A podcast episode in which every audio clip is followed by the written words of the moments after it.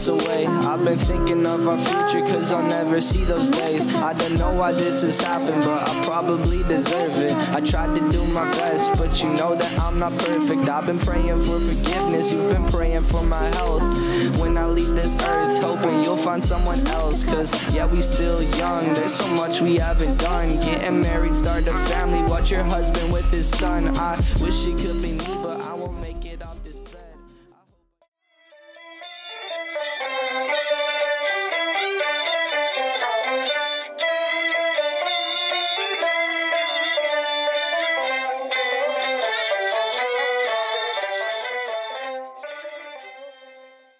hacen pasándose fotos de, de- de chabones horribles?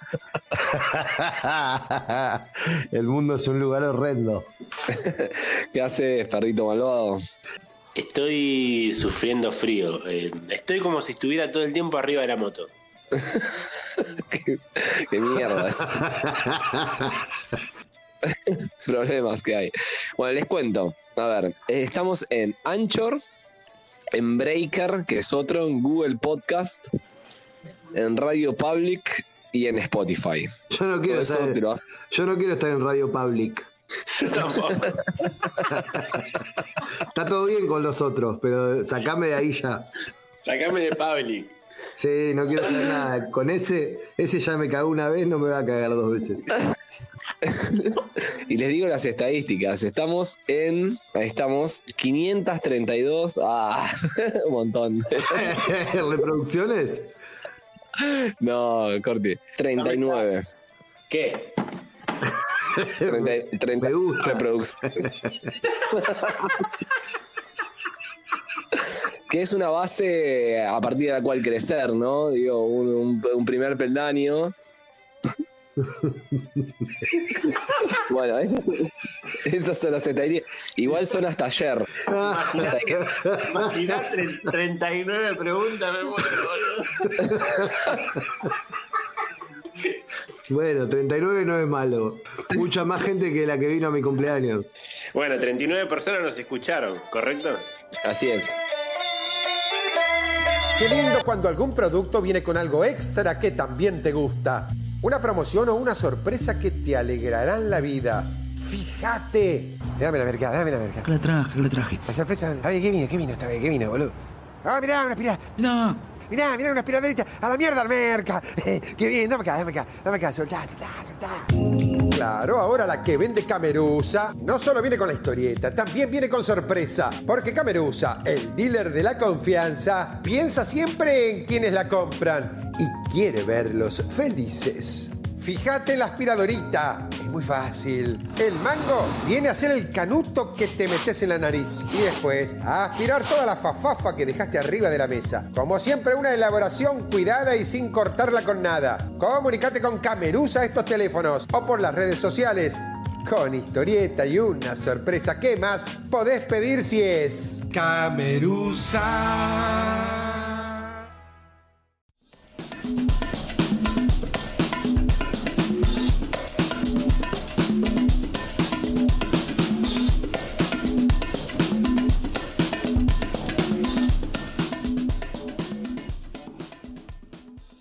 Y ahí cambia el tema del viento totalmente. Es, es increíble. ¿Ah, Está sí? Punta Slipper. Es el punto más oriental que tiene la, la Argentina. O sea que para vos la Tierra es redonda. Para mí la Tierra es redonda y el mundo es un mundo de tres dimensiones, sí. No hay forma, ¿no? Que sea plana la Tierra. No hay chance, ¿no? Sí, pero sí, pero no, en realidad. No, no, no. Yo tengo dos teorías fuertes. Una es que si vos te sentás a mirar el mar, el horizonte en el Uruguay, vos lo ves plano. Pum. Se esconde el sol, se esconde planito, no se esconde como para abajo. No hace como una especie de, de- de curva. Esa podría ser flaca, ¿no? Esa, esa teoría. Montevideo, es Uruguay, eh, sí, sí, le falta un poco de. Bueno, vamos con la, de fuerza. vamos con la segunda teoría que es un poco más, más seria. La teoría de la Tierra redonda viene del lado de la religión, del palo de los dioses. Y ya sabemos cómo es la religión. Bien. Sí, esa tiene más fuerza. Tiene más fuerza. esa. Sigue siendo flaquito. Punto para mí. Perdón, no, lo importante es creer, o sea, en definitiva, como mientras no jodas al resto, es, es medio así. Correcto. Correcto. Mira, ya que mencionás a los dioses, chulo. Y voy a exponer el primer tema. Vos mencionás a los dioses, Chuli, y yo te menciono a los Anunnaki. ¿Quiénes son los Anunnaki? ¿No? Es la pregunta que todos nos hacemos. Para hablar de los Anunnakis, voy a mencionar a la saga de la película Alien, que se compone por, bueno, varias películas que se llaman Alien y después dos películas más que se llaman Prometheus.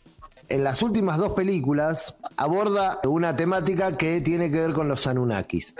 Resulta que la historia cuenta, estos seres que se llamaban Anunnakis, que vivían en otro planeta, se acercaron a la Tierra en una nave espacial, buscando un lugar donde, desde donde obtener materia prima. Como si fuese la oleada europea en América. Bueno, lo mismo, sucedió a gran escala. El asunto es que estos seres, que eran con, con el físico parecido al nuestro, pero más grande en todo sentido, eran más altos, más corpulentos, eran como gigantes, los, los que conocemos como gigantes. Los Anunnaki cuando llegan a la Tierra se encuentran con los africanos, eran lo- los negros, ¿no? O sea, estaban lo- lo- los africanos.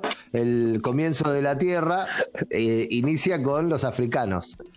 Bueno, Pone baliza. es un momento complicado para mencionar a los negros. Resulta que los Anunnakis, seres de otro planeta, gigantes que llegaron a la Tierra mediante una nave espacial también gigante, porque imagínate que adentro estaban lo- los sillones de la nave espacial eran gigantes, las duchas eran gigantes, todo lo que tenían adentro de la nave espacial era gigante para ellos. Los Anunnakis eh, agarran a los que en ese momento no eran africanos, por supuesto, eran la primera población de la Tierra, los primeros Homo sapiens. Y, con Bien. este experimento, mezclando el ADN de ellos con el ADN de, de los primeros eh, Homo sapiens, crean a los asiáticos, ¿sí? Bien, raro. Perdón, de un gigante y un homo sapien primitivo salió un, un taiwanés, poner una cosa así. Sí. Bueno, Bien. Eh, Elijo creer. el asunto es que todo iba bien, ¿viste? Los, los, los Anunnaki no hicieron a los japoneses para, para ser amigos, ¿viste? Hicieron para mano de obra. Necesitaban mano de obra para extraer los recursos minerales de acá. Los chinos empezaron a laburar para ellos hasta que en un momento se rebelan y asesinan a los Anunnakis. Los asesinan y toman el control, bueno, empiezan a generar el caos que generan. Mientras tanto, los Homo sapiens africanos siguieron evolucionando por su cuenta hasta convertirse tiempo después en los eh, seres humanos. ¿sí? El asunto es que esto, esta etnia asiática siempre fue muy agresiva. Estamos hablando de eh, Genghis Khan, ¿entendés? Todos muñecos repicantes. O sea, todos de, de esa región que son los que los que mataron a los Anunnaki. Exactamente. Haciendo un comparativo con la religión católica, Dios, ¿dónde está? En el cielo. ¿Qué había en el cielo? La nave espacial Anunnaki, que era un bicho gigante que estacionó ahí y todo era Dios. El Anunnaki que fue asesinado, ¿quién era? Jesús. Y eh, el ser humano asesina a Jesús en la cruz, como lo conocemos, y a partir de eso se crean todas las religiones que conocemos, digamos.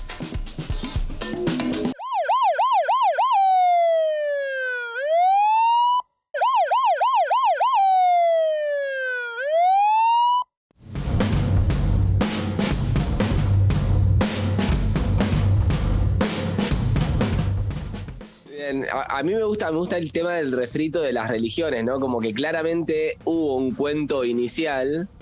Eh, se dice que una de las capacidades principales del Homo sapiens era eh, justamente poder crear ficciones, poder crear mentiras. Eso es algo que evolutivamente te permite aglutinar grupos grandes de gente tras una mentira. Si vos vas con la posta, te- ¿con cuánta gente te puedes relacionar? Re popular, 100 personas te puedo dar que acicala y todo. Y bueno, ese, ese primer cuento, volviendo a la, a la religión, ese primer cuento fue el que después se va replicando una y otra vez. Sabemos que todas las religiones son medio una copia del cover eterno. Es casi como, dale, no se dan cuenta, posta, que, que son muy parecidas. Es que si te lo pones a pensar es como las hinchadas de fútbol, ¿viste? Que te dicen, no, yo te robé la bandera, no, vos quemaste el estadio, no, pero vos abandonaste primero. Hay mucha similitud entre Dios y Apolo. O sea, alguien que se que la chamulle un poco mejor. El que arranca dijiste Apolo, que es la versión de Zeus, ¿no? Y, Apolo es el dios del sol. romano. Y Bien. creo que históricamente los monos cuando estaban antes del ser humano salía el sol y se ponían contentos. Es que la gran la, la mayor parte de nuestra vida vivimos así, ¿entendés? Las religiones, si te puedes pensar, es algo relativamente nuevo, pero eh, la naturaleza era la religión, ¿no? O sea, flasheabas algo La porque no podías explicarlo. Eh, aprendimos a dominar el fuego antes de saber qué era, ¿entendés? Existe toda esa magia detrás. Bueno, de- ya que mencionaste el fuego, el hombre descubrió el fuego hace 800.000 años, no hace mucho. Bueno, yo Sí, sé, pero- son un par. Yo, Eh, la edad de la Tierra es mucho mayor. La Tierra tiene 4.600 miles de millones de años. Es decir, de ahí para arriba lo que vos quieras, porque es No. incomprobable. No, no, no, te permito corregir que pueden ser millones de años. Yo sé que el universo tiene casi 14 mil millones de años, el universo.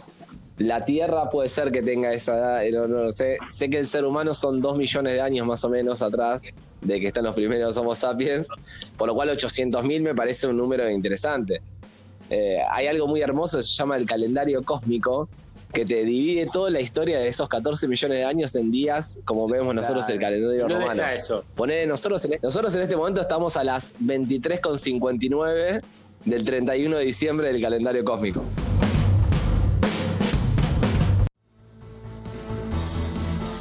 Buenas noches, soy Ernesto Sorona, vicealmirante del CONFER, el organismo que regula los medios de comunicación en cuanto a leyes, contenido y toda esa huevada. Les quiero hablar de esto. Ya no le alcanzaba a la juventud el tocadisco y el Walkman. Ahora también tienen este aparato inventado para quemarle la cabeza al hombre y que lleva a los jóvenes a usarlo para pelotudear todo el tiempo. Sobre todo cuando los celulares sirven para que artistas de rock hagan guita haciendo esos ringtones de mierda como el de este turro que van a ver ahora.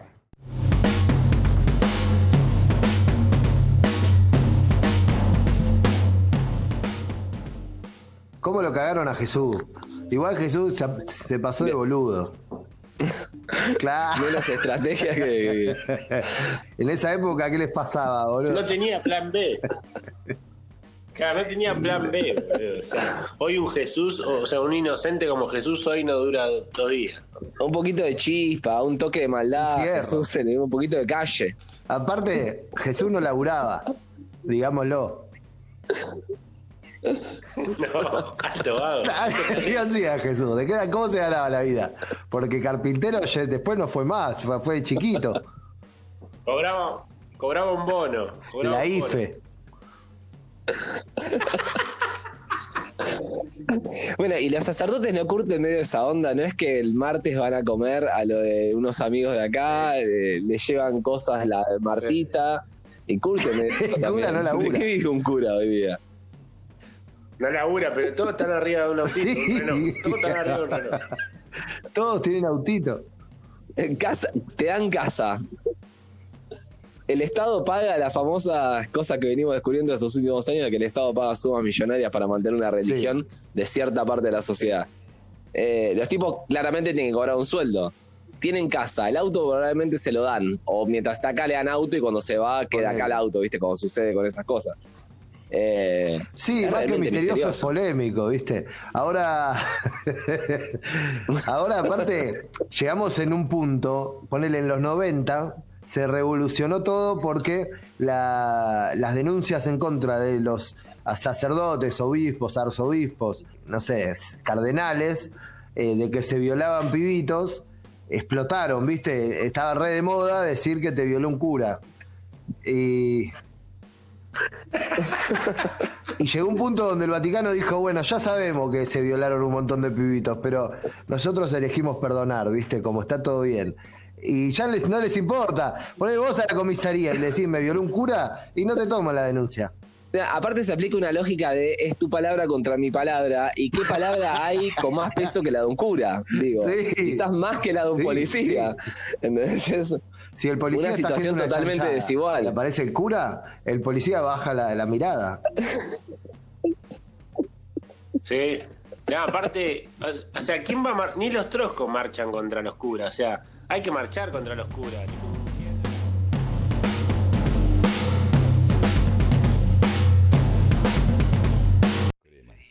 Es un cantante que se ha destacado por permanentemente poner erotismo y sensualidad en cada paso de su carrera. Lo mismo hizo con las series de ringtones que ha sacado al mercado y que se encuentran entre los más vendidos del rubro.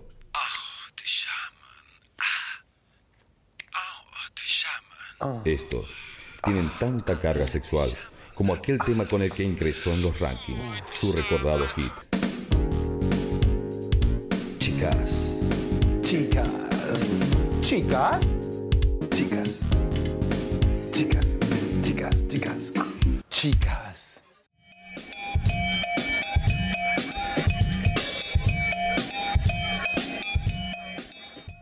Dice, vamos, vamos a que, que se ordena, porque le dicen ordenar a los curas, cuando se reciben de cura, no se reciben, se ordenan. Es tremendo. Qué palabra. Palabra con fuerza, fuerza, Es ¿viste? terrible. se ordenan curas. Y es muy loco porque se tienen que tirar al piso y hacerse los dormiditos, ¿viste? Un ratito delante del cura mayor que le tira un humo, ¿viste? Un- una, una agüita, lo pisotea un toque y el cura se levanta siendo cura, ya está ordenado, ¿viste? Es una cosa de- hermosa. Cantos, ¿viste? Un ritual con mística, guitarra criolla, capaz que un bombo legüero. No solo se ordenaba de cura, se ordena en una orden, porque vos te podés ordenar para. Hay distintas órdenes para la, de- para la iglesia. Vos podés ser franciscano, podés ser de. mil- no sé, de- hay, hay un montón de, de órdenes, ¿viste? Como de, de escuelas de kung fu. Que sos médico y después te dedicas a pediatría o a. Esto es más como cirujano, una, es medio ¿cómo esa decirlo? onda. Como unas pandillas, ¿viste? Está la pandilla de cura del- de, San Francisco, Bien.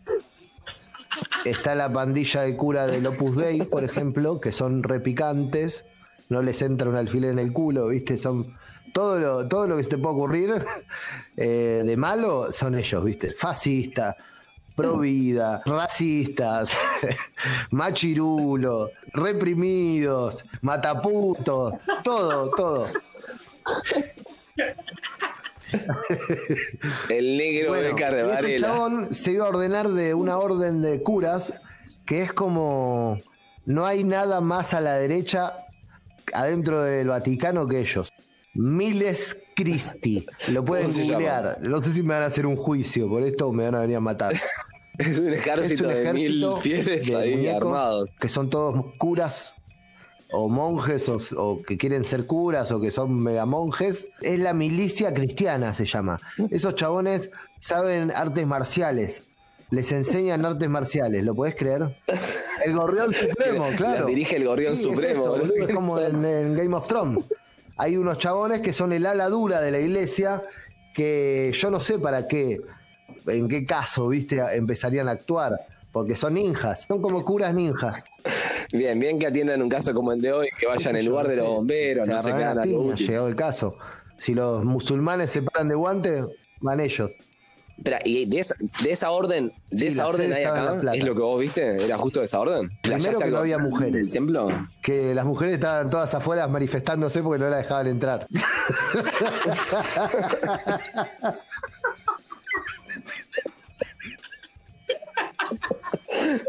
Como una cosa llegó a la otra. en vez de cura, cure.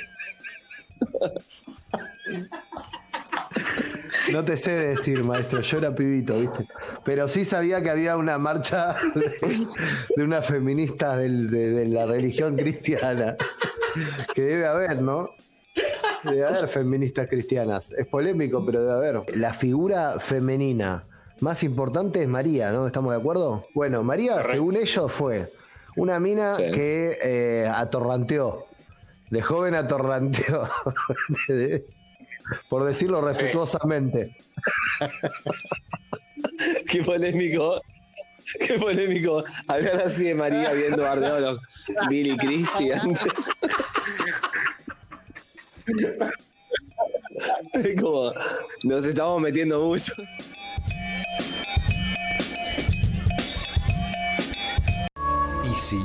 Levantás el mouse y está con una crosta de mugre y pelusa como si lo hubieran pasado por una plancha después de hacer un churrasco. Es que lo usó tanta gente. Locutorio y ciber el mouse con grasa.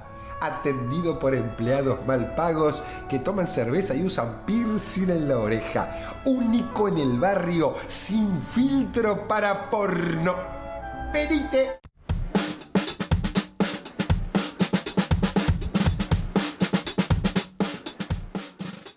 ¿Lo tienen a, a Don Orione? Don, Don Orione. Es un santo que vino a la Argentina, fue beatificado por Juan Pablo II. Lo- no solo conozco a Don Orione, sino que Por tiene favor. una pinta de bufarreta.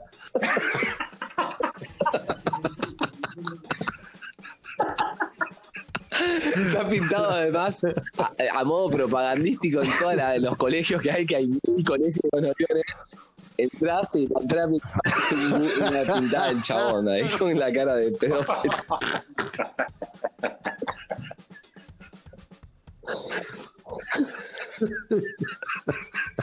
Y como que le gustaba también apostar a la Ese, quiniela. ese paraba Sí, con. Don Bosco. Con obra de Don Bosco y un Don Orione de 32 metros. El Don Orione más grande de Sudamérica. Bueno, la cuestión es que el chabón hizo cosas fieras, pero no viene el caso. Yo llegué a Don Orione eh, para hablarles en este momento, Don Orione, por un tema del futuro. Yo quería hablar más en general del futuro, pero bueno, no me pude contener y quería hablar de Don Orione porque me parece que ameritaba toda esta data contra la Iglesia Católica.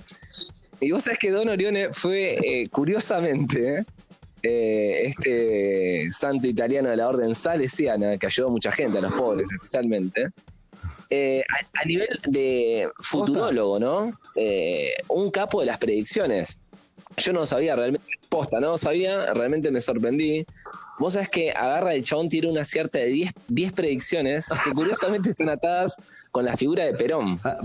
Eh, no sé si lo conocía Perón, pero el chabón en el año 37 anticipó en su primera predicción la quema de las iglesias, que fue la respuesta peronista, digamos, al golpe de 55, la revolución libertadora. También se dio por cierta aquella predicción que afirmaba que el dictador no iba a morir en la revolución, también asociada acá al golpe del 55. La saga que atribuyó bueno, a Juan Domingo Perón no iba a solucionar los problemas del país, por lo eso iba a haber un golpe, lo dijo el chabón. La cuarta calificaban que los gobiernos que iban a venir después de Perón iban a ser gobiernos anodinos, como diciendo gobiernos medios de mierda. Pero bueno, después viene la quinta, la sexta y la séptima, también se le pueden dar a Don Orione por cumplidas. Son primero la que adelantó que en Córdoba se iba a convertir en un hervidero eh, y con el cordobazo pareciera quedar confirmada. Después dijo que el caudillo iba a regresar al país, que el pocho ya sabemos que regresó, y que Río iban a correr por la Argentina. Bueno, capaz que también era medio lo que pasaba en todo el mundo, ¿no? Pero bueno, le pegó. Pero acá se pone lo más raro de las profecías de Don Orione, y con esto le mandamos un saludo muy grande a todos los salesianos, que decía que esta interpretación, sin embargo, no alcanzaba para explicar las tres últimas, ya que la octava anunciaba que el presidente iba a ser colgado en la Plaza de Mayo. La novena, que la bandera argentina no flamearía, no iba a flamear por dos días en la Casa Rosada. Y la última, que eh, se iba a encontrar la paz cuando un hombre del norte, católico, gobierna el país por muchos años. Que se la atribuyó a, a Carlos Saúl, ¿no? Esta última. O sea, todo eso lo Eh, dijo Don Orione.